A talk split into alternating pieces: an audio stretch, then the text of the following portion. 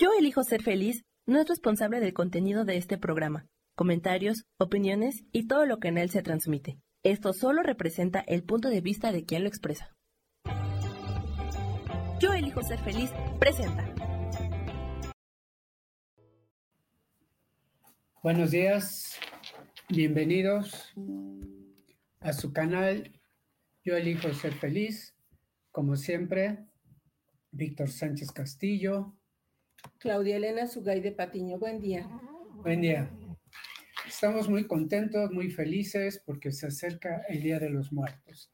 ¿Y por qué tan felices?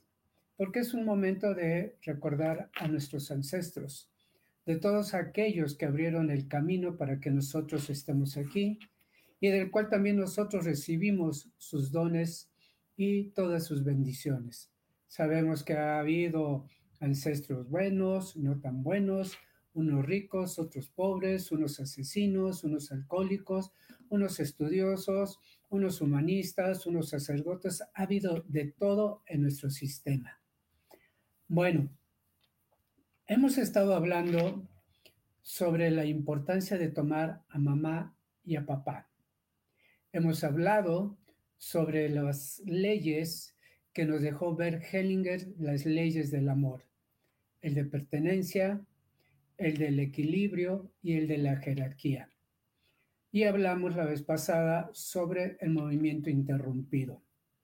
Pero ¿por qué insistir en este tema de hablar de mamá y papá? ¿Por qué tengo que tomar yo a mamá y a papá si ellos fueron tóxicos y como lo dijo una personita que nos sigue en este canal, ¿qué pasa cuando fueron violadas o hubo violación? ¿Cómo yo tomar a un padre cuando me abandonó, cuando fue injusto, ¿sí? cuando dijo voy por unos cigarros y me dejó ahí? Sabemos que hay padres tóxicos, pero también hay padres sanos. Pero nuestra responsabilidad es sanar nosotros y el sistema. Si yo digo tomar a mamá y a papá, diría, eso es muy romántico, eso es muy amoroso, eso es de novela, ¿sí?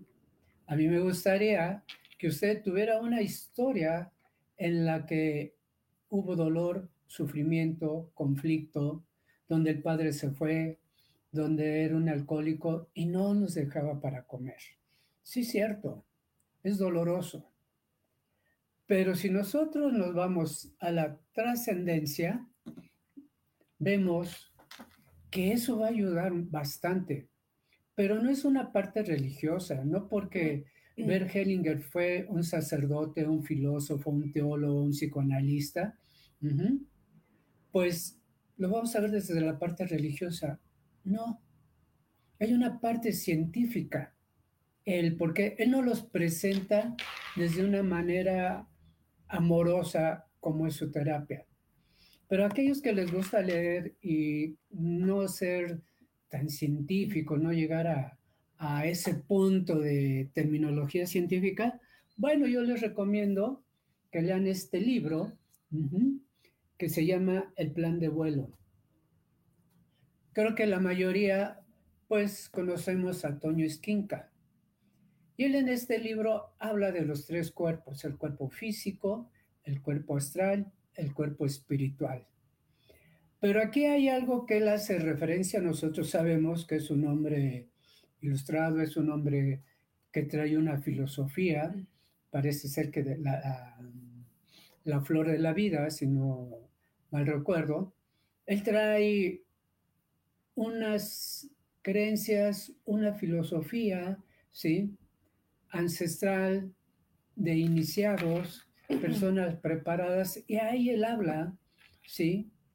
De la importancia de lo masculino y lo femenino. Pero vamos a romper un poquito la parte así de novela, de tomar a papá y a mamá. ¿Qué pasa? Y nos explica Skinka, como hay en otros libros, ¿sí? De neurociencia, de esa importancia de tomar a mamá y a papá. tomar a mamá y a papá es, es simbólico hasta cierta parte. Primero nos va, a nos va a permitir estar en un estado de paz, en un estado de armonía, en un estado de alegría cuando estamos bien con nuestros padres. No se trata de besar, no se trata de decir, sí, yo todo olvido y bla, bla, bla. No, no, no, no, no. Se trata que todo es un trabajo psicológico, espiritual, en el cual entiendes por qué papá y mamá tuvieron esas creencias, tuvieron ese comportamiento, ¿sí? Ahí es importante que entre la comprensión. La puedes hacer desde el alma, pero vamos a ver ¿Qué nos presenta Skinka como nos lo presenta también Hellinger desde otra manera? Más sencilla, como lo explica en este libro Skinka. La parte, hay dos energías que mueven al universo, la eléctrica y la magnética. Ahí nos explica que la energía eléctrica es masculina y la energía femenina es más de tipo de intuición. La femenina es intuición. La femenina es trabajar con los sentimientos. Y es una energía magnética. La del hombre es energía eléctrica, masculina y femenina. La energía masculina está en el hemisferio derecho. y en el hemisferio izquierdo está la energía femenina, o sea, la energía magnética. Fíjense qué importante es esto. En los dos hemisferios tenemos estas dos energías como existen en todo el universo. El universo está regido por la bipolaridad, por energías opuestas. ¿Cuál es la función de nosotros los seres humanos que buscamos evolucionar y concientizar? Unir las dos fuerzas, femenina y masculina, energía eléctrica y energía magnética. Esa es nuestra función. Pero el hemisferio derecho que es la razón, la lógica, la intuición, la práctica, esta nos va a ayudar para estar en este mundo terrenal, en esta tercera dimensión, donde necesitamos ser prácticos, lógicos, tocar, ver, señalar, ver cómo la energía se ha materializado. Esta es energía eléctrica que produce el corazón y la produce el cerebro principalmente, ya lo dijimos, hemisferio derecho. Y esta parte magnética, si supiéramos lo trascendental que es, no nada más en esta vida, ya le mencioné que la parte eléctrica tiene mayor importancia aquí, pero la energía magnética nos va a ayudar en este plano, pero también en el plano astral. El que no desarrolla el hemisferio izquierdo va a tener obstáculos en su proceso de la muerte y lo vamos a ver más adelante. Entonces, estas dos energías que son producidas por nuestro cerebro, las tenemos que fusionar. Pero la que nos ayuda es el padre y la madre. De ahí porque Hellinger ¿sí? da este trabajo de que el ser humano debe unir a papá y a mamá. Dicho de otra manera más esotérica o metafísica es unir fuerza eléctrica y fuerza magnética. ¿sí? Cuando tú trabajas esto, repito, vas a estar en armonía, no nada más en esta vida, sino en el universo, con la mente cósmica con todo lo que te rodea, porque en el universo hay estas dos fuerzas.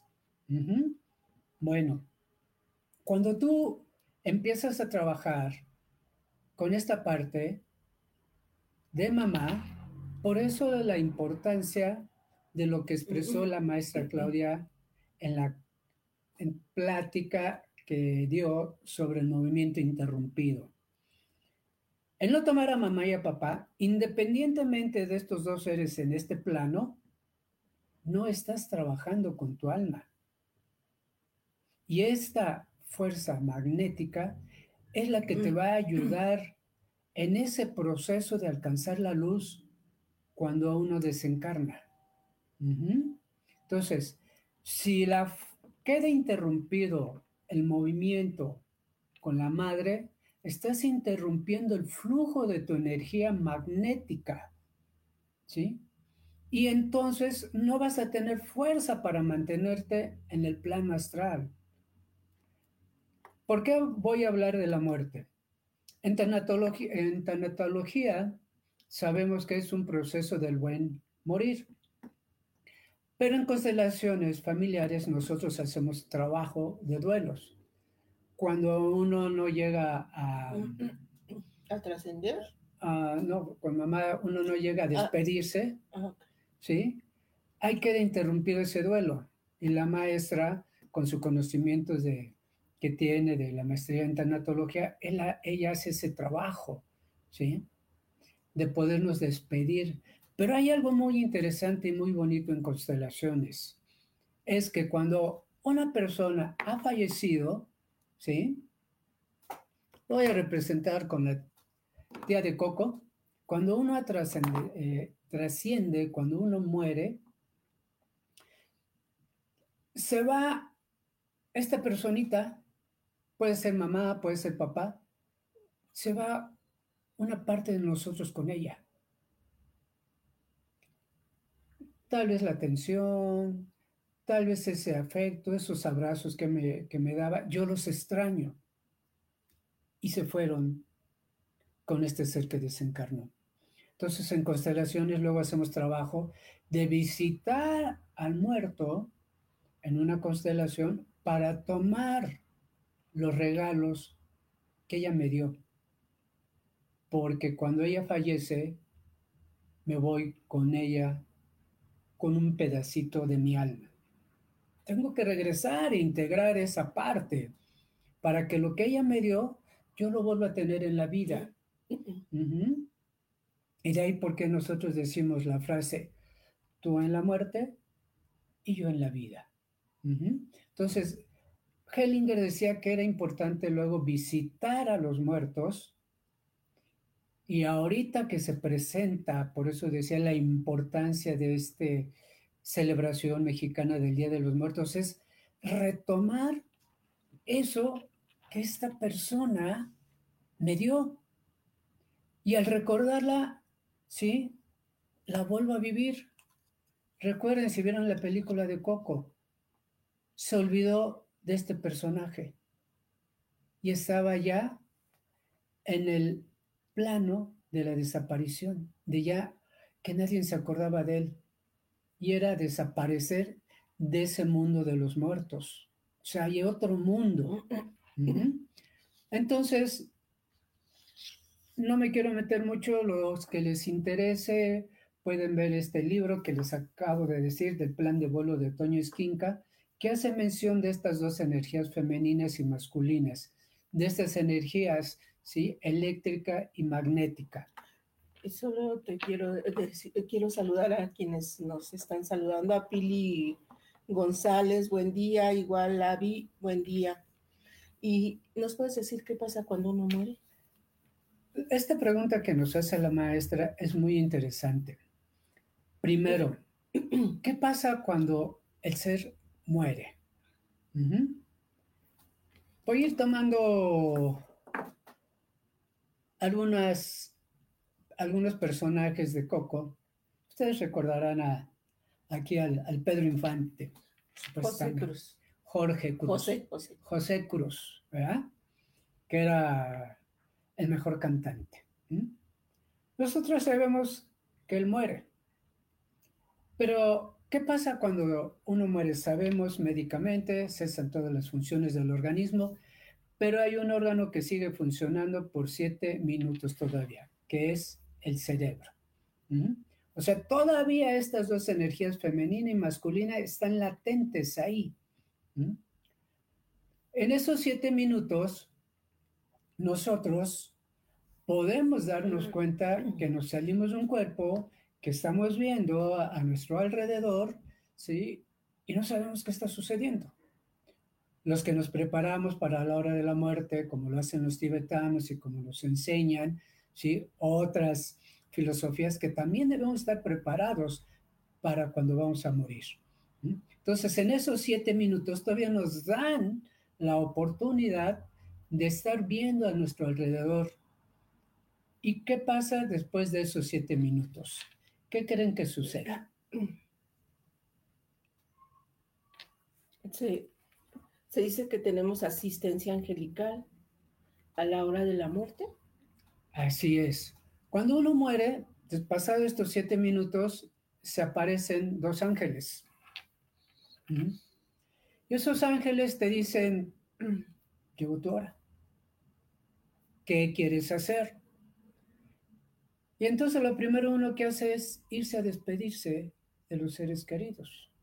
A mí me ha sucedido mucho y yo estoy muy seguro que ustedes los han sentido que cuando alguien fallece, nos llena un frío y tiene un momento, un recuerdo de ese ser que está enfermo o del que va a fallecer, llega un momento, llega un chispazo de algo alegre, de algo que nos movió con ese ser. ¿Mm? Y entonces uno dice, cuando ya somos conscientes, sigue la luz. Entonces estos dos ángeles vienen con un libre albedrío que te dicen, ¿qué quieres hacer? Y entonces unos dicen, quiero trascender. ¿Ok? Y hay otros que dicen, no, eh, no, yo no me quiero ir, yo, yo todavía necesito de mi cigarro, de mi alcohol, de mi mujer, de mi casa, esta es mi casa y no la voy a soltar. Tú decides. Entonces, en esa parte de, de tu decisión propia, sabes si te quedas. Los niños, ahí es diferente, los niños trascienden rápidamente, ellos se van rápido, ¿sí? Ellos ni cuestionan por qué me quiero quedar, por qué me pasó esto a mí. No, no, no, ellos, ¡pum!, ven a sus ángeles y de inmediato los toman y se van. Pero el ser humano se dice que se queda de tres meses a tres años aquí. El ser humano adulto. El ser humano adulto, ¿sí? ¿Por qué? Porque no queremos dejar todo lo material. Ahí está el hemisferio derecho, que sigue aferrado a lo material y no puede dejar su tequila, no puede dejar su JB, no puede dejar esos alimentos tan ricos que sea su pareja, su esposa. No puede dejar a la familia, qué le va a pasar, qué va a suceder. Ahí la parte hemisferio derecho empieza a desvanecer los gusanitos empiezan a comer tu cerebro y desaparece materialmente tu cerebro.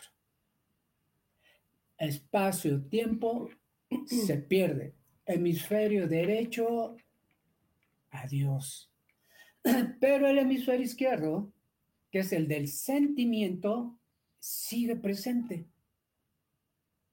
Y tú lo vas a manejar según tu nivel de conciencia tu mente seguirá presente, pero el que va a comandar ahora será más el hemisferio izquierdo. Por eso tan importante es que si nosotros cuando nacemos, mamá nos acobija, nos toma, nos da ese, ese calor, ese sonido del corazón, tú estás en esa fuerza. Pero si tú vives enojado todo el tiempo en tu, eh, aquí en este cuerpo, el enojo el dolor, el sufrimiento va a estar presente. Hay algo, tómenlo como una historia, una novela, que lo, en un libro así se menciona, que nosotros los seres humanos, Dios nos creó con una potencia tan grande que nosotros en el ADN teníamos 32 hélices. 32, que eran los que vivían en la Atlántida. Pero como siempre, hay energías discordiantes que no han tenido una encarnación. Ellos se enojaron porque el hombre podía ser semejante a Dios. Recordemos que Satanás no quiso hincarse ante la obra de Dios, que fue Adán. Dijo, yo no me arrodillo ante tu creación, porque te van a dar dolor de cabeza. Y como él era el más querido por Dios, le dijo, yo lo creé con estas dos manos. Son personas más almas más perfectas que tú. Y él pues se enojó mucho. Y de ahí dijo, yo voy a hacer esa pedrita en el camino para que los seres no lleguen a ti. Entonces hubo estos seres discordiantes que así se nombran, ¿sí? de bajos planos, que se dedicaron a mutilar al hombre lo dejaron con dos hélices del ADN y entonces en la actualidad, pues nosotros estamos para realizar ese trabajo de volver a retomar esos, esas hélices del ADN.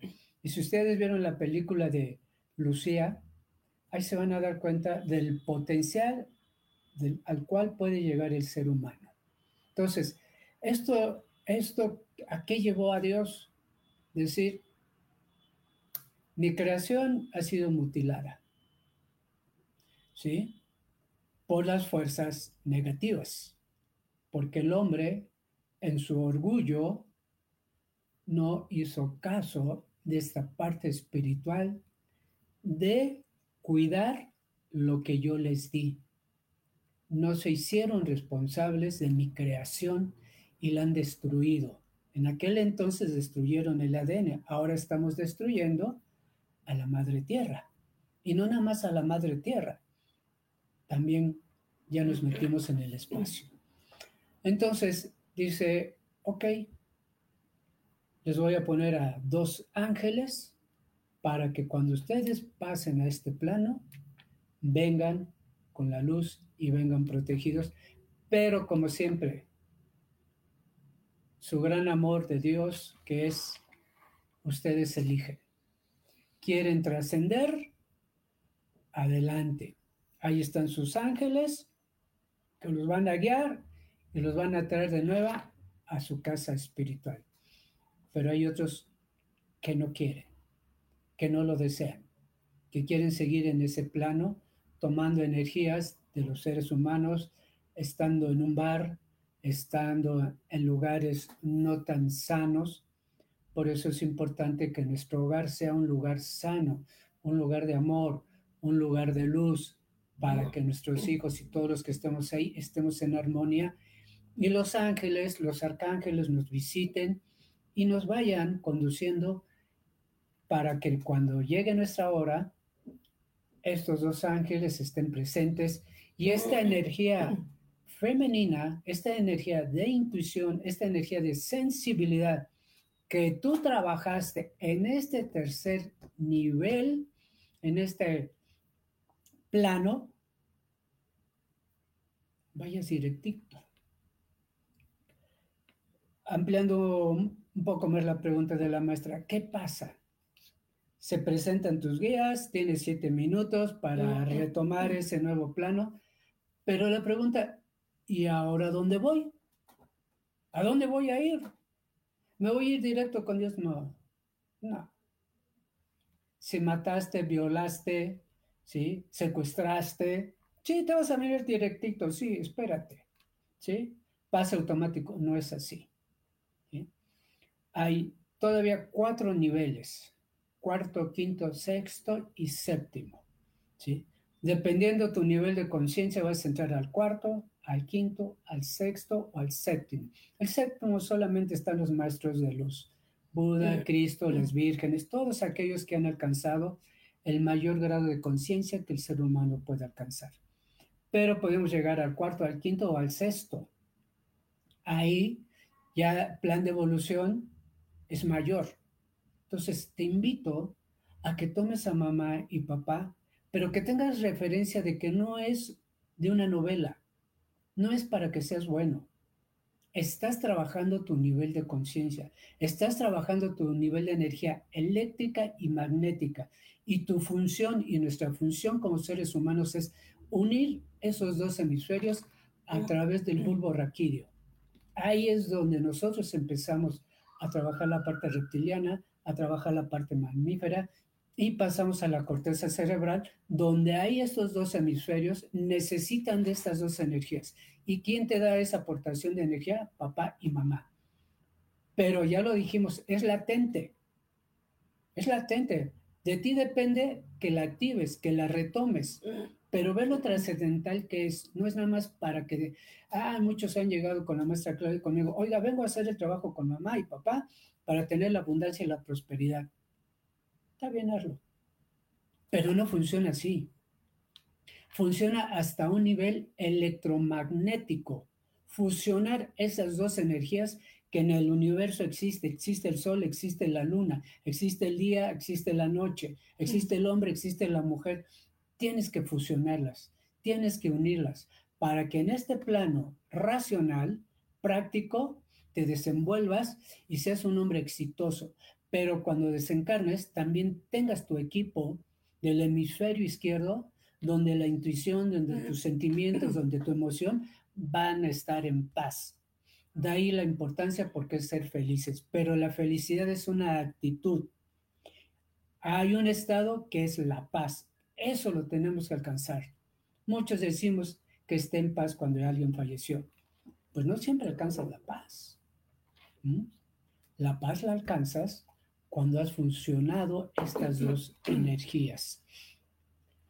¿Y hay alguna pregunta de las personas que que, nos, que estamos aquí viendo, que nos están saludando, ¿tienen alguna pregunta hasta Irma, buen día.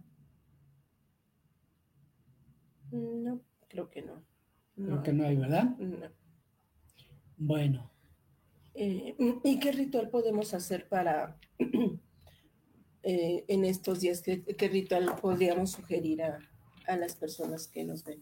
Bueno, es muy importante que hagamos conciencia de que al trabajar con nuestros ancestros, que cuando trabajemos con los, con los ancestros, ¿sí? nos dirijamos con respeto y con amor. Esta es una gran oportunidad el Día de los Muertos para aquellos que pues se fueron nuestros padres y nosotros nos quedamos enojados, sanar el vínculo. Nuestros ancestros fueron muy, sabios al hacer este ritual. Es un beneficio para el desencarnado o muerto o para nosotros que mm. estamos aquí. Mm. Podemos estar nosotros en ese vínculo sano.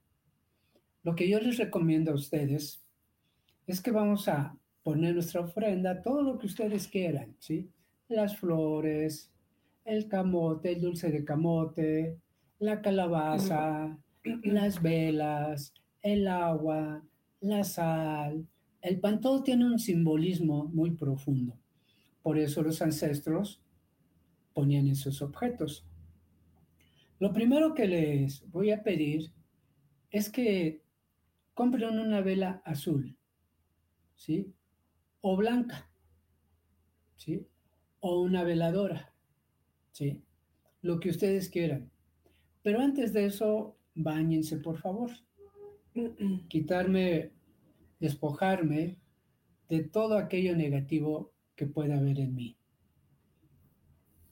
Y entonces nos vamos a conectar con esa parte espiritual, tomando la vela o veladora y la van a untar del aceite del Santísimo. Si no lo encuentran, entonces van a tomar aceite de romero.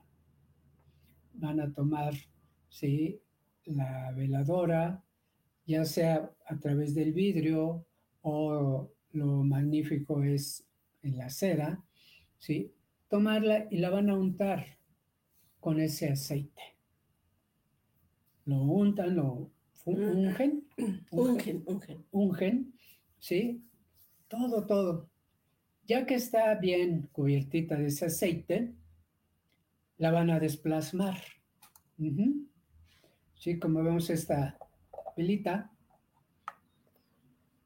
Aquí yo muchas veces como ya tengo aquí la casa toda llena de humo por las veladoras, pues ahora estoy usando ecológicas que tengan el color azul. Ya entonces ungida con este aceite, voy a con la mano derecha o pues también con la izquierda, con lo que ustedes deseen, van a desplasmar, van de la parte del medio de la veladora hacia la izquierda, van a dar círculos así como quitando. Quito, corto y desplasmo toda energía negativa. Y como si estuvieran quitándole algo. ¿Sí? Ya que está eso, entonces ahora vamos a, a colocar o a dibujar una cruz de cinco puntas en la veladora. O como algunos la conocen como el pentagrama. ¿Por qué el pentagrama? ¿O por qué la estrella de cinco puntas? Porque representa la quinta esencia, el éter. Aquí en este mundo manejamos cuatro elementos, fuego, tierra, agua y aire. Pero el quinto elemento, que es el éter, que lo manifestó Buda, que se, que se manifiesta en los egipcios, por eso nosotros tenemos la pirámide que representa los cinco elementos y la punta representa el quinto elemento, que es el que nos conecta a un mundo superior. Entonces ponen el pentagrama y van a decir, tomándola ya con sus dos manitas, van a decir,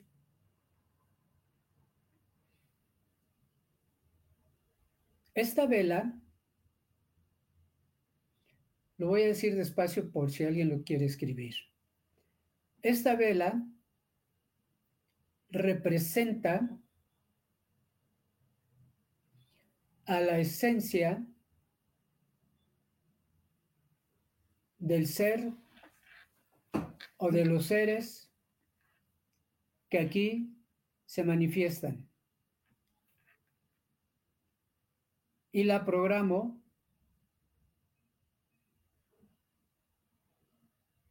para su luz y progreso.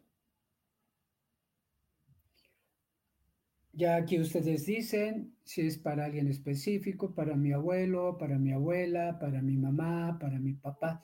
Y ojo, a todas aquellas almitas que no nacieron, a esos abortos, a esas mm. pérdidas. Eso es muy importante que también lo vean en consideración o lo tomen en consideración para cuando pongan su ritual.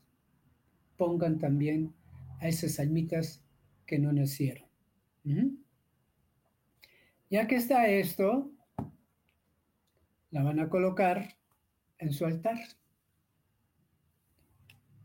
Y van a frotar sus manitas y se la van a pasar por su cuerpo esa energía. Y ya haciendo este trabajo, van a observar ustedes si su llama, ojo que esto es importante, si su llama se aplasta, se hace chiquita, es que hay seres que no quieren que esa luz llegue a esa alma a la que ustedes la están dirigiendo esta luz. ¿Qué hacer? Prendo otra veladora. Ojo con esto. Si la flama se hace así chiquita, como que se va a apagar, hay interferencia. No quieren que esta luz llegue a ese ser querido. Pero ¿qué se hace con la vela que se con la otra vela? Se hace lo mismo, se hace el mismo procedimiento, repiten. Pero se queda prendida la otra. Sí. Ah. Las dos. Para aclarar, qué bueno que hace la pregunta la maestra. Las, se quedan las dos. Para que haya luz. ¿Ok? Y entonces, nuevamente comentamos que esta luz sea para tu progreso, sea para tu evolución, y es momento de que vayas a la luz. Si necesitas más luz, aquí está. Y esto lo hacen con todos sus ancestros, con todos aquellos seres que se han ido, porque para nosotros en constelaciones es muy importante trabajar los duelos, todo tipo de duelos. Porque si tu difunto no está en paz, tú tampoco vas a estar en paz. ¿Tiene alguna otra pregunta? ¿No? Bueno, si hay alguna pregunta por ahí. ¿No? Bueno, dado esto, ya que tienen su... Bueno, sí, esta, esta vela la pondrías en la ofrenda. Es para poner en la ofrenda. Ok.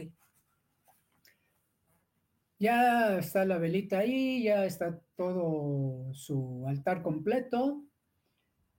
Y ahora van a decir, en el nombre del Altísimo,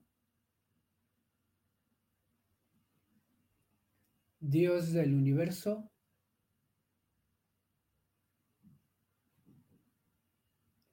pido permiso al mundo espiritual.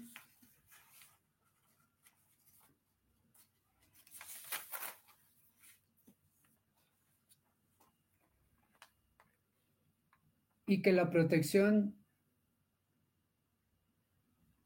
de mi propia esencia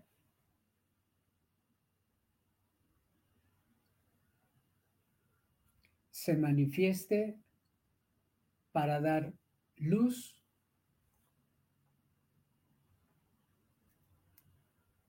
Y progreso.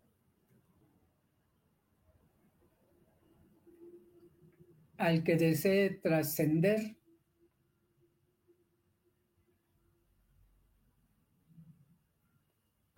Sean mis ancestros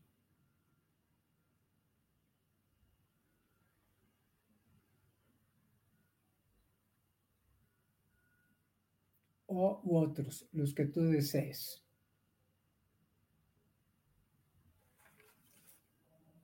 Y te vas a dar cuenta ahí que tu llama se va a empezar a mover. Si hace este movimiento, es que están presentes. ¿Qué movimiento estoy señalando? Porque hay algunos que nos siguen por el pods. Bueno, por audio. Por audio. El movimiento es de izquierda a derecha, así como si le estuvieran dando aire. Y hay algunos que se les manifiesta en la velita en la llama, en el pabilo, algunas figuras. No se asuste.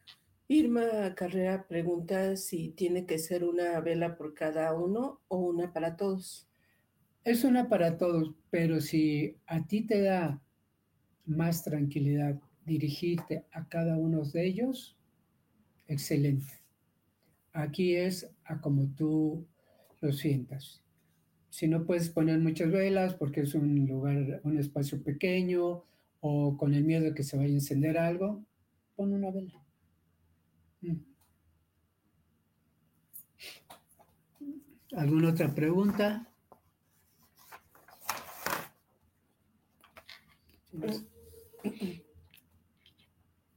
Bueno.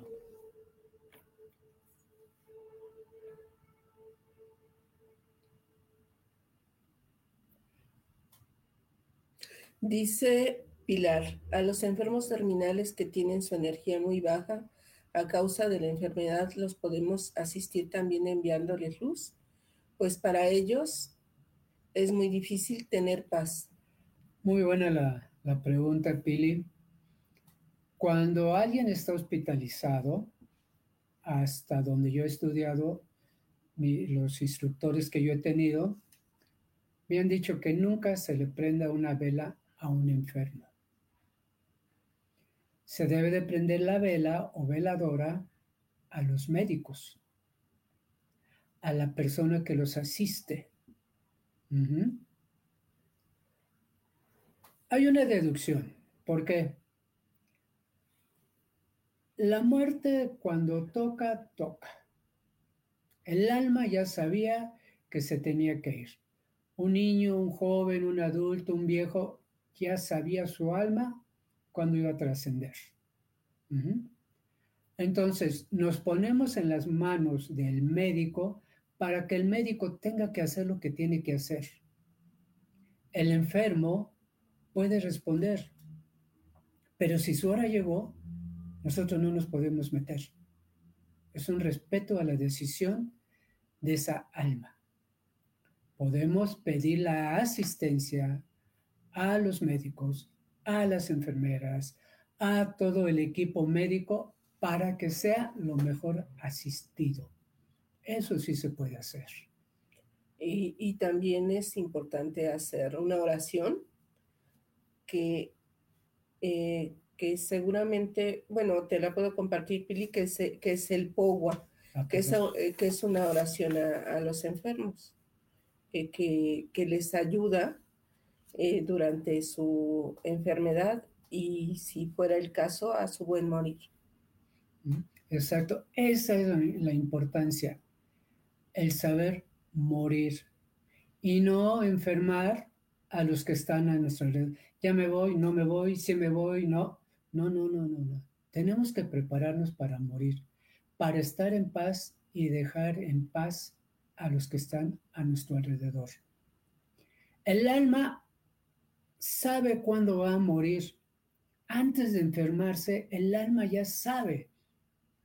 Y los abuelos antes decían, y se despedían ellos antes de enfermarse. Decían, llegó mi hora. Y tenían una frase los abuelos que hasta ahora le entiendo en constelaciones familiares. Si me voy, es porque hay algo más grande que tengo que hacer. Y eso era una frase sanadora en los abuelos de antes. Tenemos que dejar que se vayan. Entonces, hay que abrirles el camino, hay que prender velas, hay que orar por ellos para, como lo que acaba de decir la maestra, con esos powas es lo que hacían los egipcios. Durante 40 días ellos se dedicaban a rezar para ir abriendo los diferentes caminos por los, por los cuales ellos iban transitando. Nosotros hacemos el rosario, que es una copia de lo que hacían nuestros ancestros. Entonces, la maestra les va a hacer llegar a, ¿sí? a los que deseen o no sé si se puede mandar por escrito, la vas a mandar así. Pili lo está pidiendo, se lo comparto. Entonces se los hace llegar la maestra. Si alguien lo solicita, como en este caso Pili, bueno, pues ella, ella lo recibirá. Ok. Si tienen otra pregunta, damos unos segundos.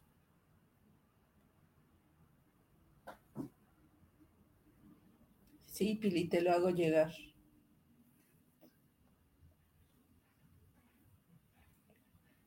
Creo que por ahora no hay preguntas. Bueno, queremos cerrar con una pequeña meditación dirigida por la, por la maestra, que el día de hoy pues va a ser para mamá.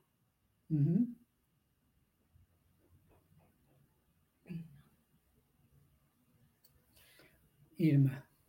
Irma dice, yo he aprendido a respetar el proceso de cada quien gracias a la información de constelaciones y creo que he dejado apegos. Muy bien, Irma.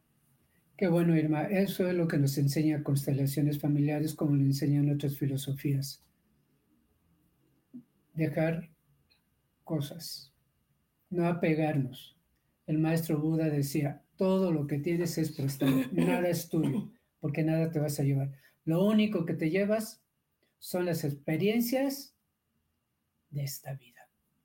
Pero aquellas experiencias fuertes para el alma, aquello que movieron al alma. Eso es lo único que te vas a llevar. Y con esa filosofía nos vamos en paz.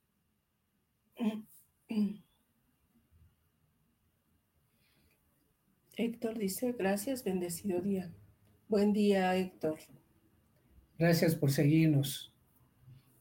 Y como a cada uno de ustedes que nos siguen, tratamos de dar lo mm. mejor de, de la filosofía de Hellinger para vivir en paz, en armonía y en alegría. Mm. Bueno, pues iniciamos entonces con, con esta meditación. Te voy a pedir que cierres un momento los ojos, te concentres un poco en tu respiración y mientras estás ahí, tomes conciencia de tu cuerpo. Inhala lentamente y exhala a tu ritmo y a tu tiempo. Y mi voz te guía.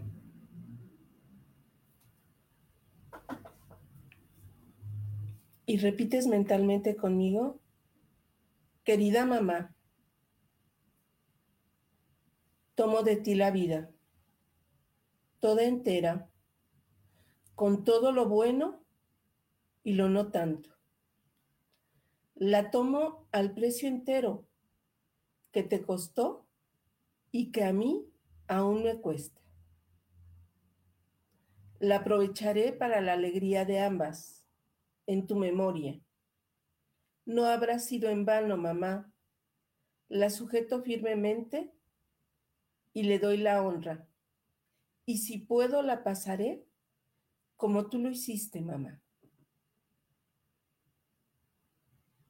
Te tomo como mi madre, ese óvulo que me dio la vida, y tú puedes tenerme como tu hija o tu hijo.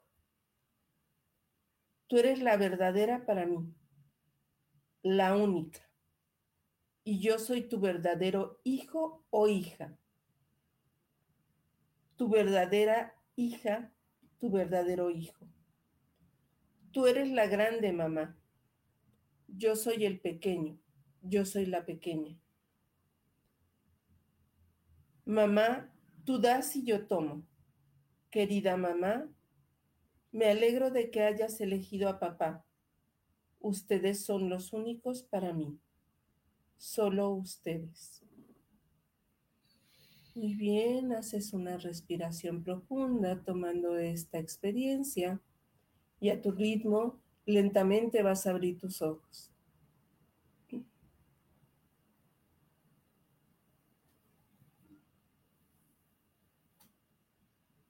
Bueno, les compartimos esta pequeña meditación, este pequeño momento para retomar la importancia de mamá.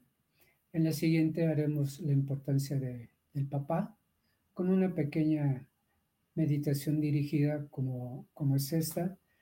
Pero recuerden, no nada más es a un nivel amoroso en este plano.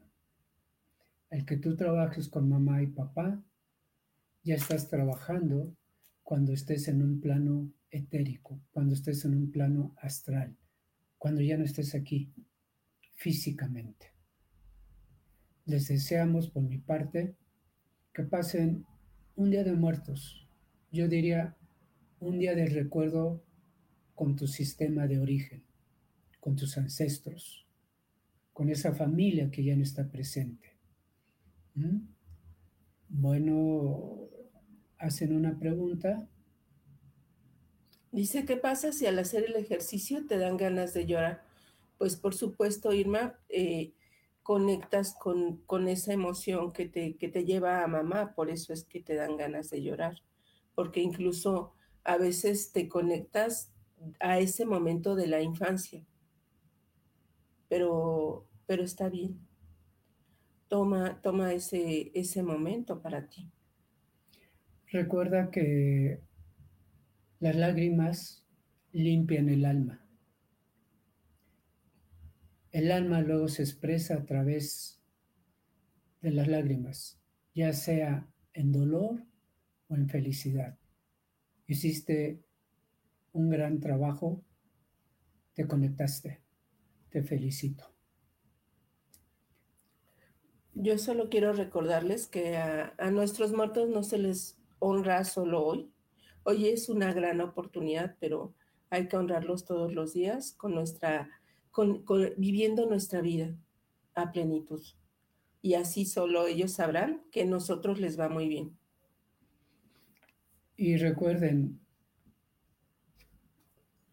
una manera de honrar, y nosotros en constelaciones siempre hablamos de honrar, una manera de honrar a nuestros ancestros es hacer lo que ellos pidieron que hiciéramos para nuestro bien.